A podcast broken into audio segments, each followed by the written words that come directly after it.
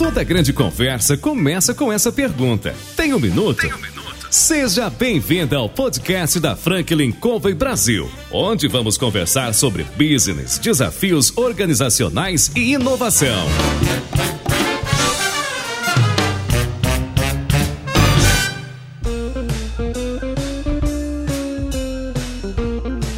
Olá pessoal, meu nome é João Palmeiro, sou consultor sênior da Franklin Covey Brasil e eu estou aqui para entrevistar CEOs, presidentes, diretores das mais importantes e influentes organizações no dia de hoje. O nosso programa traz empreendedores e pessoas que de alguma maneira contribuem compartilhando sua experiência de vida, seus conceitos, suas histórias e você é convidado a participar conosco nesse podcast. Hoje, a gente ligou para Márcia Assano, CEO da Wave Global, e perguntamos a ela: Márcia, você tem um minuto? Olá, João. Tenho, tenho vários minutos aqui. Obrigada pelo convite.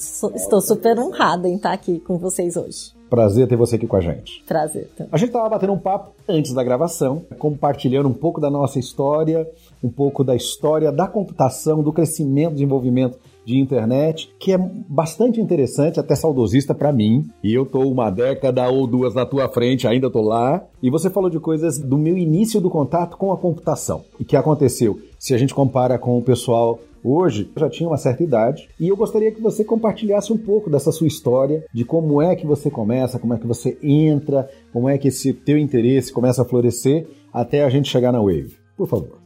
Legal. Minha primeira experiência foi na infância adolescente, meu primeiro interesse com a computação, mas meu interesse com computação foi nos primórdios da tecnologia. Foi quando meu pai comprou um computador, né, que a gente poderia se dizer que aquilo era um computador, que era um MSX, que era uma caixa para pessoas que estão ouvindo hoje talvez não entendam como que isso funcionava. Era uma caixa lá que tinha um processador, o terminal, por exemplo, que era para eu visualizar todas as coisas, eu tinha que plugar numa televisão e toda a parte, por exemplo, de input, gravação desse código eu tinha que fazer numa gravadora de fita cassete, outra tecnologia que já se tornou obsoleta faz tempo. Quem está ouvindo a Márcia aqui falar, se não sabe o que ela está falando, entra na internet e procura, porque vocês vão descobrir o trabalho e como era bacana aquela época a gente nem sabia. Exato. Obviamente, meu interesse começou em fazer joguinhos, né? Então eu adorava codificar fazer programas para criar jogos. Sim, adorava criar programas para fazer jogos, né? Não pensava isso profissionalmente, mas quando surgiu aquele momento de escolha profissional que para muita gente é aquela dúvida, aquela incerteza, você já sabia, o que você né? vai fazer na vida, eu quis fazer computação.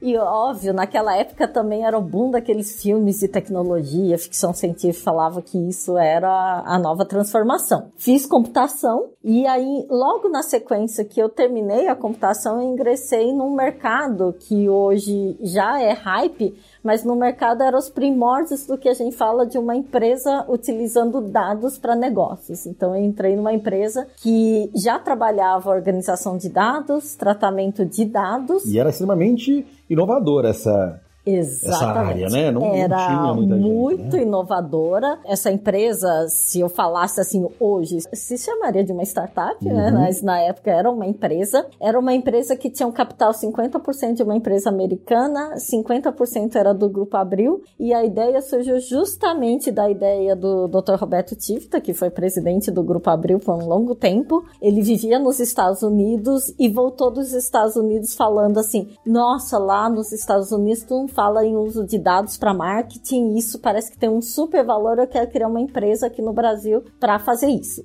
Que feeling ele tinha, né? Muito feeling. Aliás, ele tinha feeling de várias coisas. Uhum. E aí, nem nós, ninguém, tinha qualquer experiência relacionada a isso. A gente fez um benchmark internacional, começou a viajar para os Estados Unidos, para a Europa, entender um pouquinho o que, que era aquilo que ele estava falando e começamos a avaliar as tecnologias que existiam naquele momento para fazer isso. O que a gente identificou é que eram tecnologias muito preparadas para dados internacionais, não dados brasileiros, só para vocês entenderem o que, que significa um dado internacional, um dado brasileiro. Quando você faz um tratamento de cadastro, normalmente você quer dizer que um nome é igual a outro nome, ou uma informação igual a outra informação, corrigir o um endereçamento, se usa bases para identificar se aquele dado faz matching com outro dado. O que, que significa isso? É olhar se Márcia Sano tem uma outra Márcia Sano em um outro cadastro. Isso não usa ao pé da letra caractere a caractere.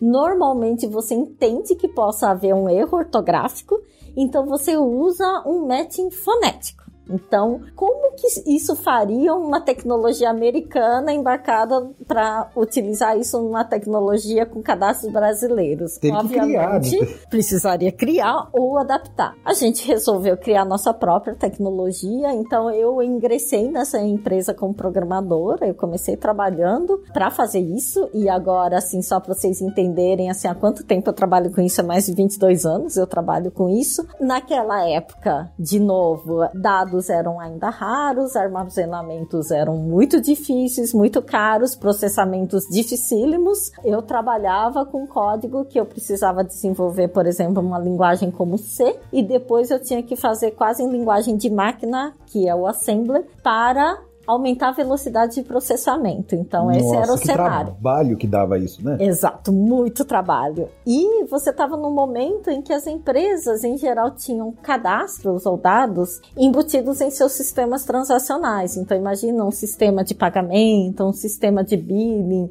ou um sistema, por exemplo, é, de logística. Esses sistemas, eles não eram preparados para exportar dados. Eles eram sistemas que. Tem que fazer isso manualmente, buscar e trazer. Buscar, buscar... o dado, entender o formato do banco de dados, escolher campo a campo. Às vezes não era um dado armazenado, era uma log. Então, às vezes eram logs de sistemas que você tinha que transformar esse dado posteriormente. Então, o cenário que a gente via naquela época para manipular esses dados já era muito difícil. Não existiam profissionais preparados, né, que conheciam qual é a dificuldade, a ciência que existe hoje em relação a isso, muito menos mercado. A gente estava num ambiente em que a gente estava construindo um cenário, né, de um negócio bastante promissor, acompanhando o mercado internacional, mas no Brasil ninguém nunca tinha ouvido falar disso. Aqui estava engatinhando, né? Acho que acho que uma das primeiras ações nessa área foi de vocês. Ou se não a primeira, né? Fomos a primeira. A gente criou, inclusive, o business aqui, né? O negócio de dados aqui no Brasil. Então, a gente foi precursor desse mercado de dados aqui no Brasil e no desenvolvimento de tecnologia para isso.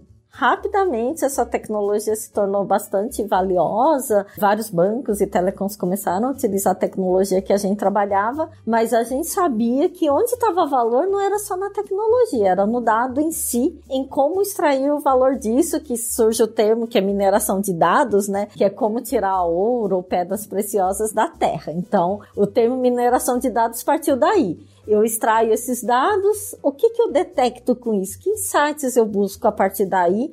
E como eu gero valor para o mercado com relação a isso. Então, a empresa surgiu desse momento né, de transformação desse mercado. Grandes desafios que a gente tinha era desde hardware que não suportava tudo isso, então a gente queria. Não tinha memória não suficiente. Não tinha memória, né? a gente tinha que quebrar a cabeça. Para quem fez computação na minha época, a gente tinha o termo pilha, né? Que você uhum. tinha que colocar alguns dados na memória e ficar tirando. Você tinha que ficar calculando o que ia caber para saber o que tinha que tirar para poder colocar um novo dado. Exatamente. Fora armazenamento, que era muito caro. Então, quando eu fazia, por exemplo, uma exportação de um dado de uma empresa, normalmente ela tinha no máximo cinco anos de histórico, simplesmente porque isso legalmente era obrigatoriedade das empresas manterem dados de clientes ou dados de transações por cinco anos. Mais do que isso, a maioria das empresas excluíam esses dados porque o custo de armazenamento era muito alto. Então, imagino que a cada ano você ia excluir o quinto. Exatamente. É? Você tinha que fazer formato. esse trabalho Exato. constante, né? Exato. Hoje, quem ouve falar nisso sabe que isso era um pecado. Você ter histórico, ter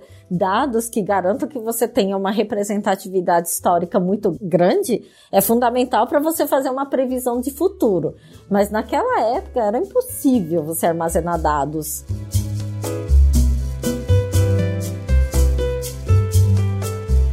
Eu estava comentando com você há pouco, né, também a questão do bug do milênio. Pouca gente talvez lembre o que que isso aconteceu. Eu lembro que causou um terror, um temor. Causou um terror. No, é, né? Eram aviões que não iam voar é, no momento da virada do ano de 1999 para 2000, mas justamente é porque até então os dados armazenados de anos eram dois dígitos e não quatro dígitos, porque dois dígitos eram caros em todas as datas armazenadas num banco de dados. E quando chegou o próximo a 99, né, e tu não sabia que ia ter o próximo ano 2000, todo mundo compreendia que o próximo ano ia ser gravado como 00, ou seja, numa classificação histórica, né, de tempo, você ia assumir que o ano 2000 era menor do que o ano 1999, porque você não tinha armazenado os dois primeiros dígitos. E todas as empresas tiveram que reorganizar os dados para inserir mais dois dígitos no campo de ano. E as empresas tinham uma grande incerteza se os sistemas continuariam funcionando na virada do milênio. Então, Isso eu... aconteceu rápido, né? Porque foi quase imperceptível, eu acredito, pelo menos para a maioria das pessoas que não são da área. Você acha assim, ah, eu esperava que fosse um sei lá, uma hecatombe, né? Ia acontecer tudo de ruim, de repente, não. É, eu acho que não foi para os usuários finais. Todos os profissionais TI que eu conheço, eu lembro que ninguém teve férias no final do ano, nessa época do ano, todo mundo ficou Natal e Ano Novo foi um desafio. Trabalhando intensamente para migrar sistemas e migrar bancos de dados em um ano, então fazendo todos esses ajustes, né, uhum. e reflexão, não é tão simples você inserir dois dígitos em todos os campos. Então então, se há alguém aqui ouvindo esse podcast, né, que é dessa época e trabalhou em TI, posso garantir que tu não trabalhou muito nessa época e também havia muita incerteza se os sistemas, apesar de todo o protocolo de fazer testes antes de colocar em produção, foram necessárias, mas havia uma grande incerteza Sempre fica se uma algum dúvida, né? sistema uhum. ia é muito fácil você esquecer algum campo, algo que você não tenha planejado nessa migração. Mas eu também tenho essa percepção que para o lado dos consumidores e para o mercado não houve nenhum impacto. Não houve o bug esperado. Não né? houve o tamanho do que era comunicado naquela época, não aconteceu de fato. Foi bastante suave e parabéns para todo mundo que trabalhou com isso. Sem dúvida. Porque a gente não percebe o bastidor, não sabe o trabalho que é do programador para chegar ao resultado final. Você dá dois cliques e resolver a sua situação. Hoje provavelmente seriam dois cliques. Hoje os sistemas, os bancos de dados são muito mais adaptáveis, né? Mas naquela época era muito mais difícil, tinham poucas arquiteturas, poucas soluções prontas para fazer isso. Então a dificuldade era muito grande para esse desenvolvimento. Desenvolver ainda o mercado é um outro desafio, porque a maioria das empresas ainda tinham aquela percepção que o dado é meu, é, não é o dado é do próprio consumidor, então havia também uma certa ignorância no conceito do que, que é dado, o que, que é informação, como que você analisa isso e para que que isso serve. Então, você criar, por exemplo, uma bagagem de pessoas analisando corretamente as informações. Todo mundo tem o hábito de analisar volumetria. Volumetria, ela tem uma grande confusão para as pessoas que fazem uma análise de dados. Você fala, olha, eu tenho mais consumidores em São Paulo, então São Paulo é o maior mercado. Só que se eu, se eu observar sobre uma outra dimensão, que tem mais população em São Paulo do que as demais cidades, proporcionalmente, talvez proporcionalmente não seja correto. Exato. Isso que é bastante simples que a gente está falando agora, não era o hábito naquela época de reflexões. Então, uma área que se tornou bastante importante é o conhecimento estatístico das informações, como você criar relações, como você criar análises, como você tirar conclusões corretas das informações, inclusive tendências, sazonalidades, comparações, que não era trivial. Então, muitas pessoas você tinha que gerar um estudo e ao mesmo tempo educar do lado de lá o que que ela de fato pretendia analisar e tirar as conclusões corretas. O trabalho era dobrado, né? Era dobrado. Dificilmente a gente entregava um relatório naquela época. Você tinha que ir junto com o relatório, porque você tinha que explicar.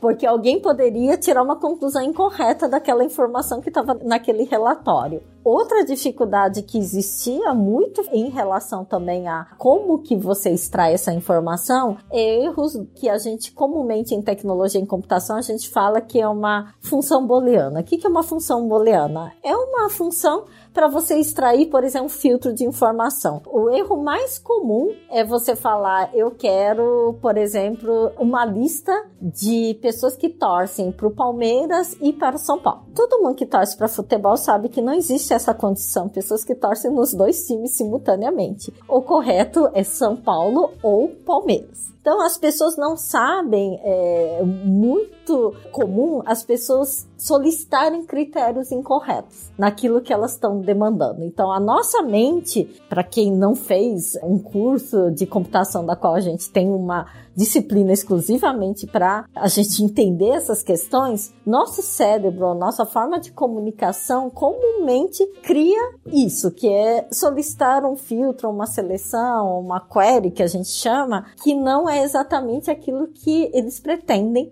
como resultante daquela informação. Então, também tem essa dificuldade. Então, a gente estava falando um desafio, né, que é obter esses dados. Os dados estavam em sistemas, normalmente às vezes eram inclusive logs, não eram exatamente o dado como a gente vê hoje, né? Ou seja, precisaria entender da área de computação para poder interpretar esses dados, para poder transformar isso em informação. Exatamente. Então, às vezes, por exemplo, o dado vinha em um código como XML, que a gente fala, né, que é uma extração que você tem que entender os dados ali no meio do código. Eu lembro, eu já lendo XML, eu já me enrolei tanto, Exato. porque eu não sabia exatamente o que aquilo significava. Para mim era número e letra e pronto, acabou.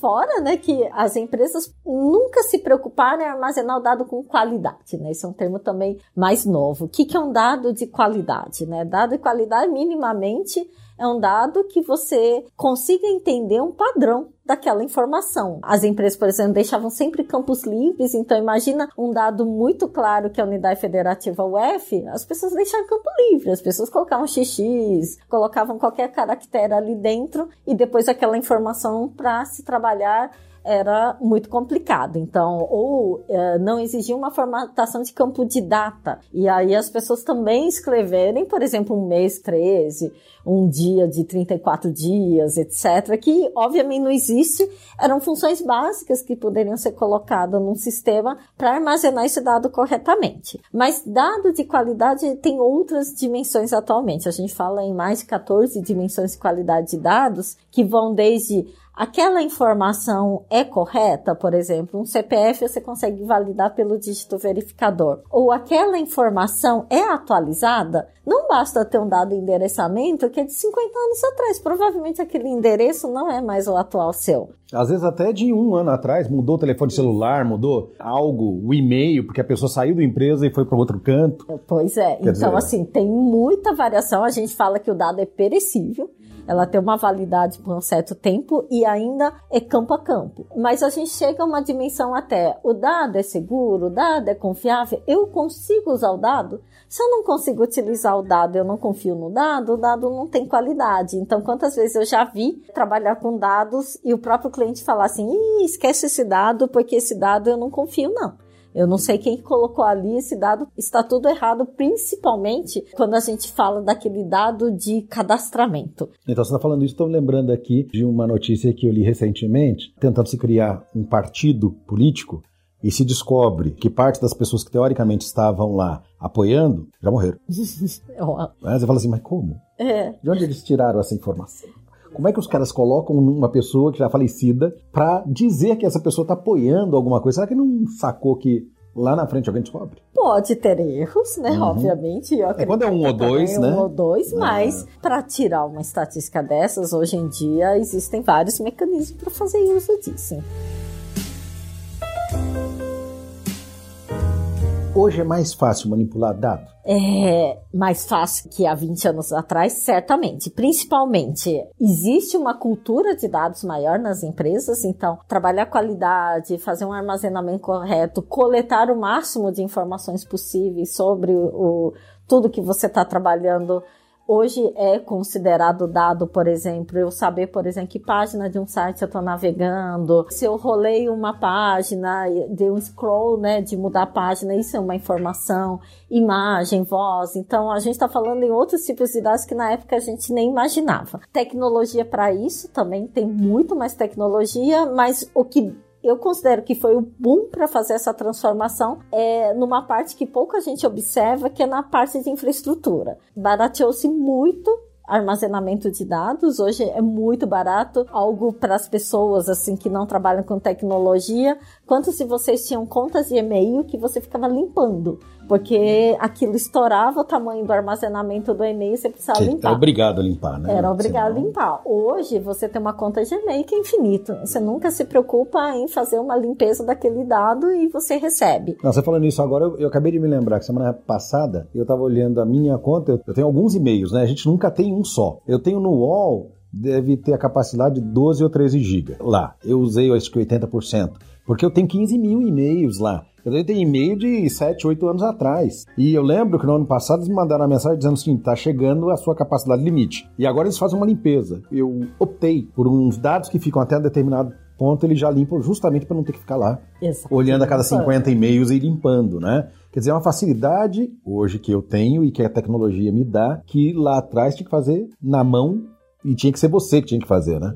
Senão, Fora isso, antigamente você tinha que contratar uma máquina, comprar uma máquina, importar uma máquina. cara. Cara, uhum. especificações caras, instalar tudo que precisava lá dentro e colocar muito provavelmente se você fosse uma empresa no data center. Hoje você tem re- recursos como a AWS da Amazon, Google Cloud ou Azure da Microsoft. Você coloca um cartão de crédito com uns dois, três cliques, você já tem um serviço pronto disponível de armazenamento. É 2 tera, 34 reais hoje. É Exato. o que eu pago, eu acho que na, no iCloud. Exato. Hoje se tornou bem mais simples. A parte de processamento também. Hoje, se você imaginar, por exemplo, um celular nosso tem uma capacidade de processamento muito superior a qualquer imagem que você tenha de ficção antiga daqueles data center com um monte de máquina que existiam para fazer processamento de uma empresa ou de uma indústria. Então, o celular já tem essa capacidade de processamento e a preparação também que é necessária para desenvolvimento disso. Hoje tem muita tecnologia pronta para fazer isso. Então, se você quer fazer uma análise, quer fazer um modelo, um algoritmo, existem várias tecnologias praticamente prontas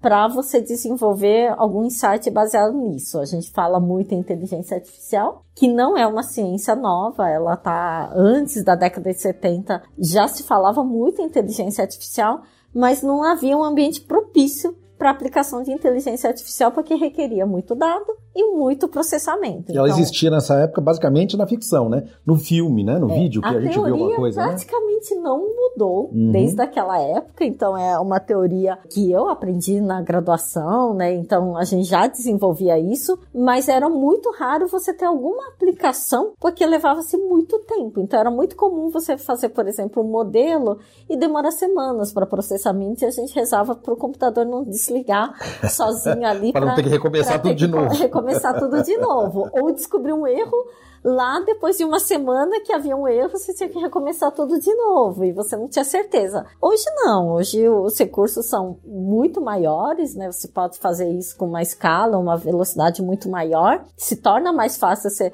não se preocupar tanto em testar muito antes, você vai, faz, deu errado, você começa tudo de novo. E então essa tecnologia, inteligência artificial se torna um novo boom, né? Dados, inteligência artificial para aplicação em diversas áreas de negócio que você possa imaginar, desde o mercado financeiro, desde a área de saúde e tratamento, né? Quando a gente está falando que se conseguiu descobrir toda a parte do coronavírus em 48 horas, é tecnologia por trás disso. Quando você está falando Sequenciamento, em né? sequenciamento do vírus, Hum. quando você está falando em fazer uma aplicação, por exemplo, como advertising, na- quando a gente faz aqueles anúncios digitais em tempo real, você recebe uma recomendação totalmente personalizada para você.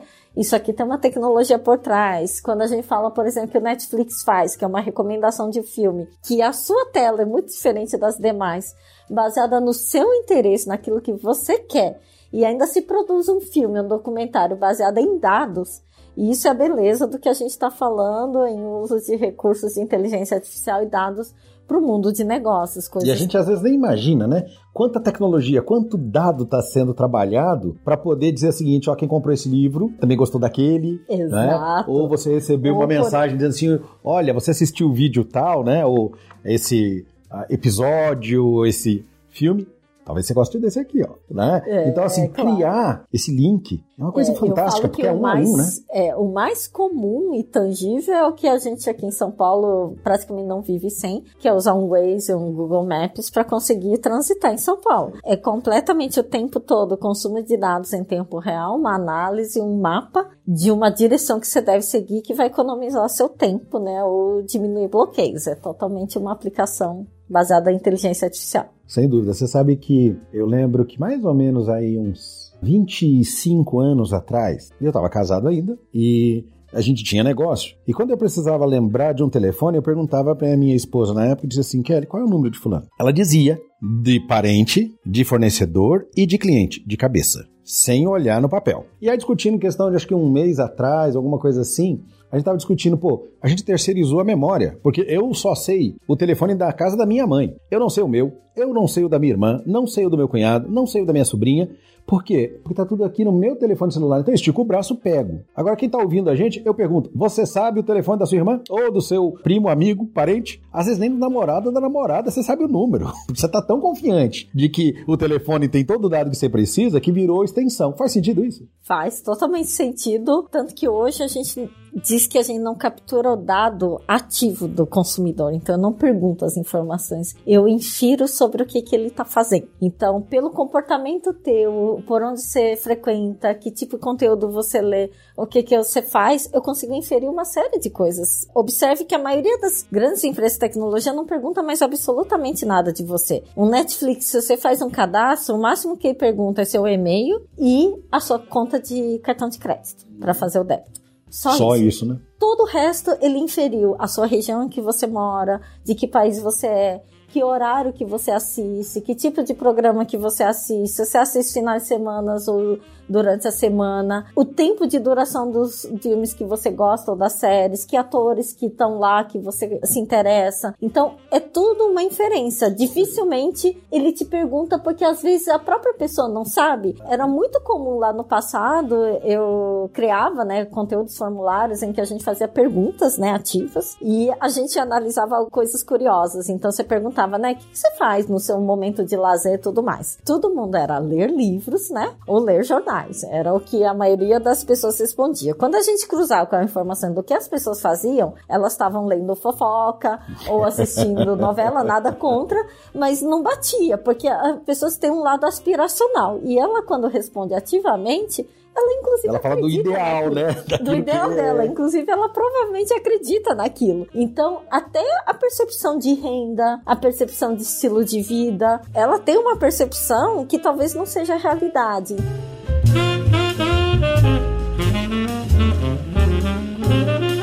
Você tá falando isso tudo, sabe o que vem à cabeça? A gente vive um Big Brother hoje em dia. Porque eu posso não estar vendo da vida do outro, mas a internet me fala da vida se eu quiser acompanhar. Mas mais do que isso, as grandes organizações, elas têm o teu perfil completo. Elas sabem do que você gosta, do que você não gosta, que hora que você levanta, como você está dizendo, o que você come, deixa de comer, onde você esteve, onde você está. Quer dizer, a nossa vida hoje está devassada, não é? Quer dizer, tem muita informação sobre o indivíduo nas nuvens aí, correndo para lá e para cá. Tem ou não tem? Tem. é, eu sou uma pessoa bastante positiva sobre esse aspecto. Então, eu trabalho com dados faz tempo. Óbvio que a gente está falando em questões que a gente deva se preocupar, né, em relação à privacidade de dados. Então, as leis estão surgindo principalmente em relação a isso. A Lei Geral de Proteção de Dados aqui no Brasil, a GDPR lá na Europa. Grande preocupação das pessoas sobre o que se faz com esse dado, mas eu sou bastante positiva em aplicar esses dados para finalidades positivas. Então, como que eu consigo melhorar, por exemplo, a logística de São Paulo? É, é muito possível.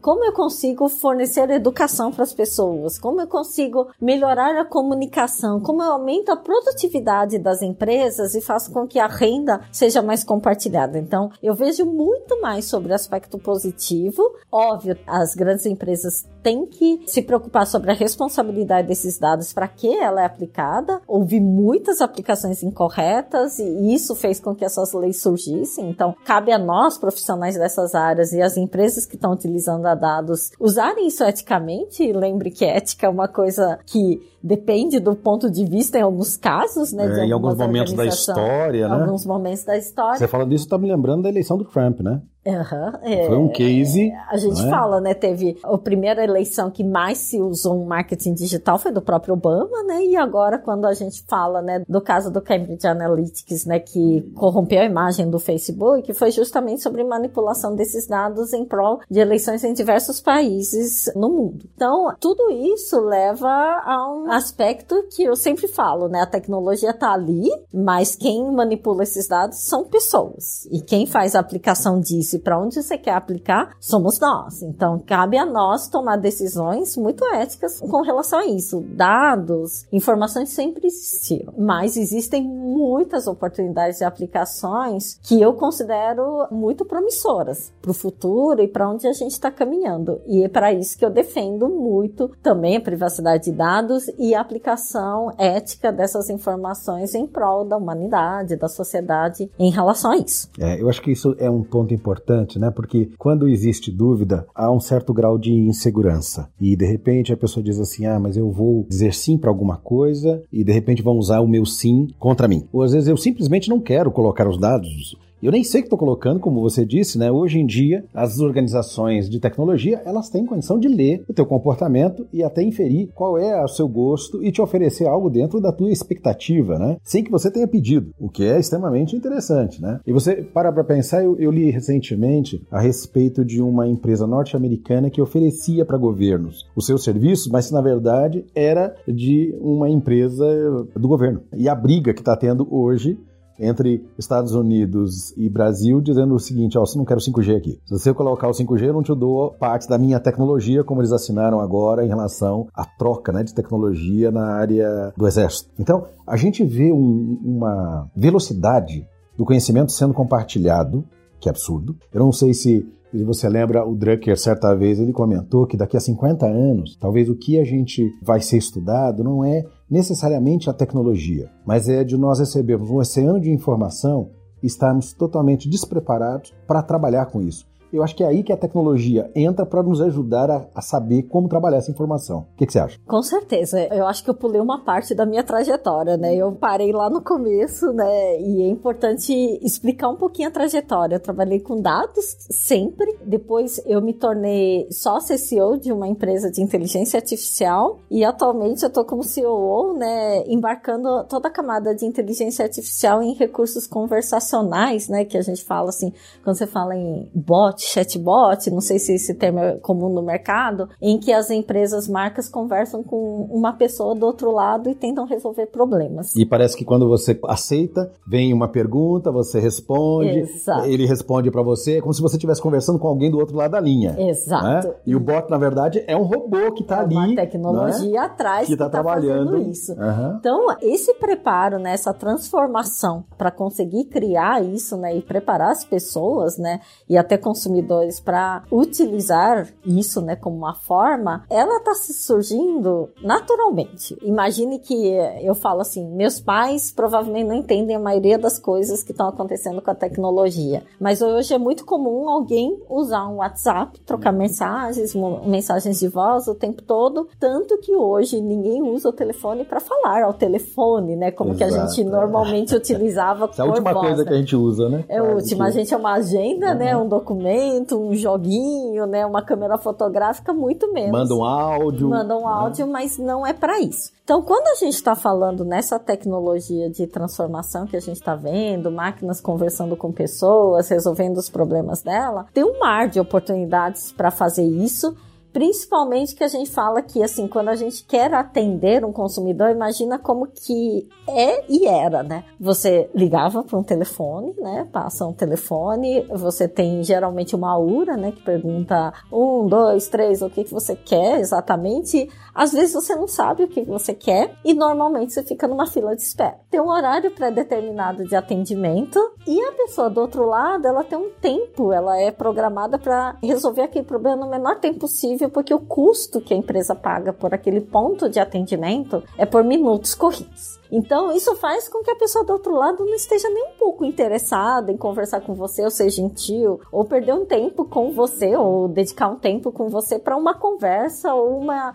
explicação maior. Então, normalmente é uma conversa bastante seca, muito protocolar, evita você desviar do assunto e tenta resolver o problema mais rapidamente. É um excesso de frustração muito grande, eu falo, muita gente fica frustrada. É um ambiente também um pouco hostil para quem trabalha nesse ambiente, porque ela é uma pessoa terceirizada, né, de uma marca ou de uma empresa, está prestando serviço lá, mas geralmente ela recebe uma descarga de frustração do outro lado, geralmente do consumidor, quando ele liga lá para reclamar uma coisa. É Já por... aconteceu comigo, porque eu fiquei uma, duas, três vezes. Quando eu ligo, eu falo assim: olha, eu sei que a culpa não é sua, mas a sua empresa é uma droga. Né? Ninguém consegue falar nada, esse negócio fica me jogando, porque a URA me jogava para uma área que não era, entendeu? Então eu acabava sendo mais rude com alguém que tinha nada a ver com isso. Eu fico imaginando qual é a preparação emocional que essa pessoa tem que ter para absorver a raiva de alguém, ela não tem nem culpa. Nenhuma, e assim, o mais dramático é que normalmente são pessoas jovens, que é o primeiro emprego, uhum. a primeira experiência profissional. Para quem já foi em alguma operação dessas, você nota um ambiente com muito barulho, supervisionado o tempo todo, você não tem liberdade de se comunicar naturalmente, você tem que usar um protocolo de linguagem, você tem que seguir algumas premissas. Você não pode ter nem um ambiente assim acolhedor dentro daquele posto, numa cadeirinha com fone de ouvido que você tem que o tempo todo absorver essa mensagem. Tem horários de parada rígidos, né, para você tomar um café ou ir ao toalete. Altamente é estressante. É bem né? estressante. Muita gente não aguenta muito tempo essa profissão. O meu propósito com tecnologia, né, que eu sempre falo é se eu tenho uma tecnologia que está proporcionando um, um, uma forma de comunicação mais natural que a pessoa tem 24 por 7, sem fila de espera, proporcionar um sentimento quase humano de conversa do outro lado, inclusive personalizado se eu puder, porque eu posso fazer isso quando a gente está falando com tecnologia, é disso que a gente está falando. E é disso que a gente está falando que a gente pode ir além. Eu não preciso resolver isso em cinco minutos. Eu posso, inclusive, para alguém que tem uma dúvida sobre mercado financeiro, gerar uma educação ali na conversa. Para uma pessoa que queira se instruir, como a gente faz para a Fundação 1B, né, que é do grupo da Móvel, a gente cria programas educativos para as pessoas que estão prestando vestibular, um programa do Enem. Então a gente tem bots ali para resolver isso, dúvidas de jovens, dúvidas com relação à carreira, e é tudo uma máquina por trás resolvendo isso e tentando auxiliar essas pessoas de uma forma quase, né, humana, porque a gente ainda não pode dizer que é humana, mas diminuindo muito essa dificuldade que a gente vê hoje, que é tratar pessoas e ter a disponibilidade disso em resolução de problemas. Então é isso que a gente faz.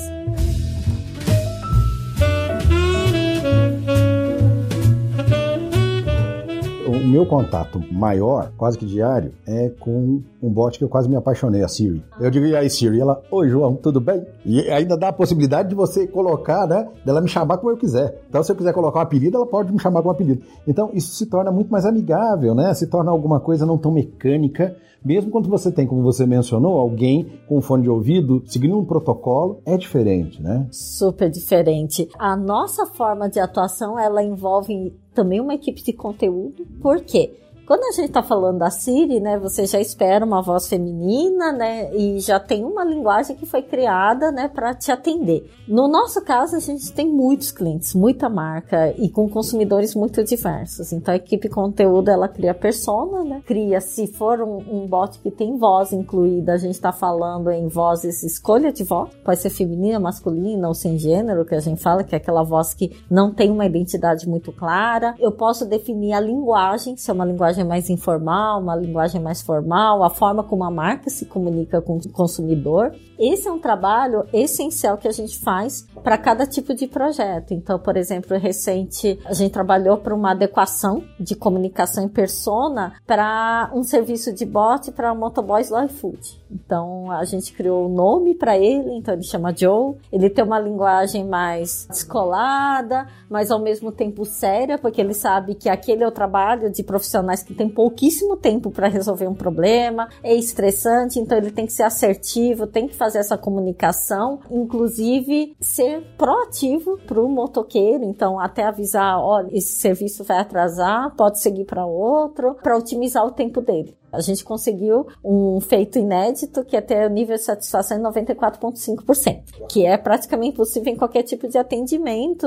e um tempo de resolução muito baixo para esse tipo de situação, porque é uma situação que Seja o consumidor que está com fome aguardando o prato, ou o motoboy que quer conquistar o máximo né, de entregas possível, você tem que ser resolutivo bastante rápido. E isso mostra a capacidade de escala. Os dois lados. Os dois lados, resolver os dois problemas. Então, é um trabalho também de adequação. Como que você consegue fazer com que a gente não tenha uma percepção que um, uma assistente, né, que a gente uhum. fala, seja só feminina também. Ela tem que ser um assistente que tenha um matching com aquele público que a gente está falando. E existe também uma grande preocupação nossa que a maioria das assistentes são femininas, né? Então, por que feminina? Por que precisa ser feminina? Por que, que é uma voz feminina, né? Então, é também um, um, trabalho nosso também de orientação, educação novamente sobre esse mercado, sobre o que se constrói, como que a gente desenvolve. Ou seja, quem está por trás não tem a dimensão de todo o trabalho que é feito, como você acabou de descrever, para alguma coisa simples, quer dizer assim, cadê minha comida? Eu sou um apaixonado por tecnologia. Eu tive, comentei com você anteriormente, contato, eu tinha 16 anos a primeira vez que eu vi um computador e fui aprender a brincar com ele. E eu só aprendi a jogar xadrez, nada mais. Queria ter aprendido mais, mas eu era meio preguiçoso. Mas de qualquer maneira, eu acho que naquele momento a tecnologia começa a me chamar a atenção. O pessoal que está nos ouvindo aqui, esse papo tá tão bom, né? Papo para poder falar me faz pensar a respeito daquilo que me interessa, que é a tecnologia, mas lembrar de parte da minha história e a minha relação com a tecnologia ao longo desses anos. Eu sou apaixonado Apple, sou réu confesso. Eu falei da Siri porque eu sou apaixonado por ela também. O fato é que falar, mas mais do que isso, poder usufruir da tecnologia é algo que as pessoas talvez não se deem conta como ela se tornou essencial na nossa vida.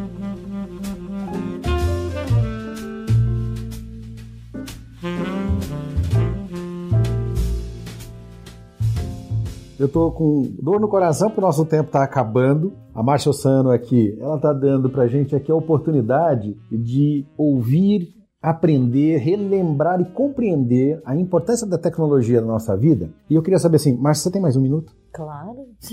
Márcia, você disse que começou muito nova, quando seu pai comprou o computador, mas você é do tempo, eu lembro da minha mãe ter um sistema que também era integrado a uma televisão. Para aqueles que hoje têm 20, 30 anos, eles não têm a noção do desafio, do início da computação há 35, 30 anos atrás, 22 anos, como você comentou, e tem muitas pessoas que, como você, novas, né? Crianças praticamente já tinham interesse. Então, o que eu gostaria que você compartilhasse com a gente é baseado na sua, sua experiência, né? nessa paixão que nasceu lá atrás, né? quando criança, pela área de computação, por tudo aquilo que a envolve, para as pessoas que estão nos ouvindo. Baseado na tua experiência, o que é que você acha importante? As pessoas que estão dentro da área e que querem continuar se desenvolvendo e para aquelas que estão começando, o que é que você diria?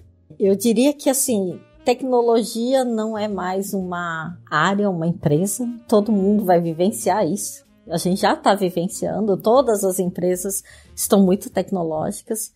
Gap global de pessoas profissionais em tecnologia é imenso. A gente não vê o volume de formação de pessoas em tecnologia suficiente para suprir o mercado nos próximos anos. Então a gente está falando uma queda potencial risco de PIB em trilhões de dólares, só de escassez de mão de obra no futuro. Então o potencial é muito maior do que a quantidade de mão de obra e a gente está falando de uma mudança, inclusive, de profissionais né, ao longo do tempo. Então a gente está falando de algumas profissões que acabam se tornando obsoletas né, no mercado, infelizmente, em virtude da troca né, e da tecnologia que está mudando numa velocidade absurda. Há quanto tempo existe um WhatsApp? Há quanto tempo existe um Facebook? Há quanto tempo existe uma Amazon? São empresas que disruptaram né, e ocuparam um espaço que não existia anteriormente. A gente está falando isso em todos os mercados, fintechs, mercados de tecnologia. Então, primeiro recado que eu dou para todo mundo que ainda é muito jovem esteja atualizado com tecnologia, se possível, ingresse em cursos de tecnologia, porque com certeza é um mercado promissor. Se não for a sua aptidão, né, de formação,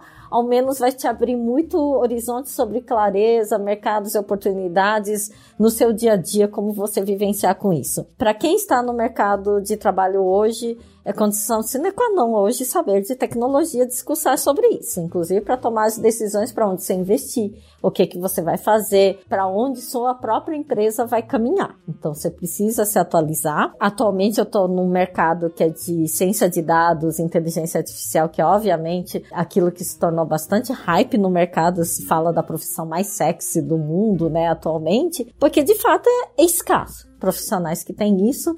Se você gosta, né, é curioso, que gosta de tecnologia e tem aptidão ali para ser analista, né, de tirar informações baseadas em dados, recomendo que você comece a estudar, com certeza, como eu. É um, um mercado apaixonante, um dia a dia fantástico e que tem um, um mercado realmente promissor para atuação. Fora a aplicação, que eu falo que é um pouco diferente de quem simplesmente programa um código. Programar código, eu lembro que no passado era algo bastante frustrante, porque você fazia, ninguém entendia o que você fazia, e você era lembrado quando o sistema parava. É só uma é, desgraça. Era horrível, né? Quando você trabalha com a maioria na ciência de dados, você está aplicando para algo que é tangível, que você está vendo, que você está sentindo e percebendo que aquilo que você está criando está gerando impacto. Então, isso tem um valor enorme, então é o que me atrai nesse mercado. Eu aprendo a cada dia, porque cada vez que eu analiso os dados, analiso uma empresa, eu descubro mais coisas que eu não conhecia, a própria empresa não conhecia, o mercado não conhecia. Então é, é, é quase como mercado, é, né? é muito dinâmico e esse é uma oportunidade muito clara de transformar o mundo. Então, se vocês têm interesse eu recomendo claramente que estude isso. Eu sou bastante defensora, principalmente tenho mais mulheres nisso. Praticamente minha carreira foi solo feminina, né, nesse mercado, seja lá atrás programando, como CEO de empresa de tecnologia também, né, atualmente também, mas já vem mudando esse cenário. Mas eu não vejo tantas mudanças, inclusive no ingresso de mulheres em universidades, em carreiras de tecnologia. Ainda é muito raro. São pouquíssimas mulheres que se interessam, são pouquíssimas mulheres que vão para o mundo de tecnologia de fato. Esse movimento eu gostaria que houvesse mais, principalmente porque quando a gente está falando em inteligência artificial, diversidade é importante, porque é algo que a gente fala uma terminologia de uma área da ciência da tecnologia de inteligência artificial que é aprendizado de máquina, ou seja, você treina um programa, né, treina um código sobre algum aspecto e o treino é humano. Então, quanto mais visões sobre a ótica daquele problema você tiver, mais correto a gente será para servir a sociedade. E a gente vai eliminando cada vez mais viés. Então, ter diversidade até em carreiras de tecnologia é fundamental. E globalmente a gente está falando um cenário que é majoritariamente isso ainda é ocupado por homens, e não tenho nada contra com relação a isso, mas queria sensibilizar as mulheres da importância delas nesse mercado, dizer o quanto isso é motivador, é interessante, tem muito potencial para todas elas. Acho que é isso. Bacana, concordo plenamente com você. Eu acho que a diversidade, a gente inclusive aqui na Franklin fala sobre sinergia, que é valorizar as diferenças, porque cada um de nós, em razão da sua própria unicidade, né, mas a raça, a cor, credo, idade, cultura, é uma somatória de variáveis que podem contribuir muito não é? para globalizar um bem-estar para todas as pessoas, não importa onde. Eu concordo com você em gênero, número e grau. As nossas ouvintes que estão ouvindo aqui, que se interessam pela tecnologia, abracem a causa, porque é um mundo à parte. É um mundo em que você pode sonhar e que o seu sonho pode se tornar de fato uma realidade. Márcia Sano, muito obrigado pela sua participação. Foi ótimo. Eu só sinto que a gente não tenha mais algum tempo, mas você já está convidada para um segundo momento para a gente bater um papo. Obrigado. Puxa, com super prazer. Pode Muito contar obrigado. comigo. Muito obrigado também. Foi ótima conversa aqui e parabéns. Muito obrigado. Pessoal, foi um prazer estar aqui com vocês. Espero que tenham gostado e nós nos vemos no próximo podcast. Um abraço para todo mundo e até lá.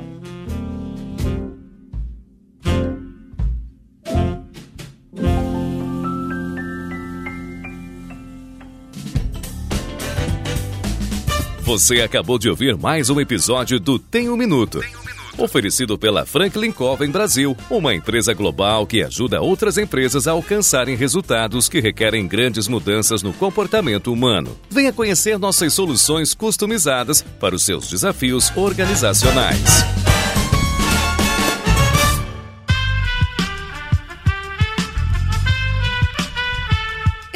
Podcast foi editado por Aerolitos Edição Inteligente.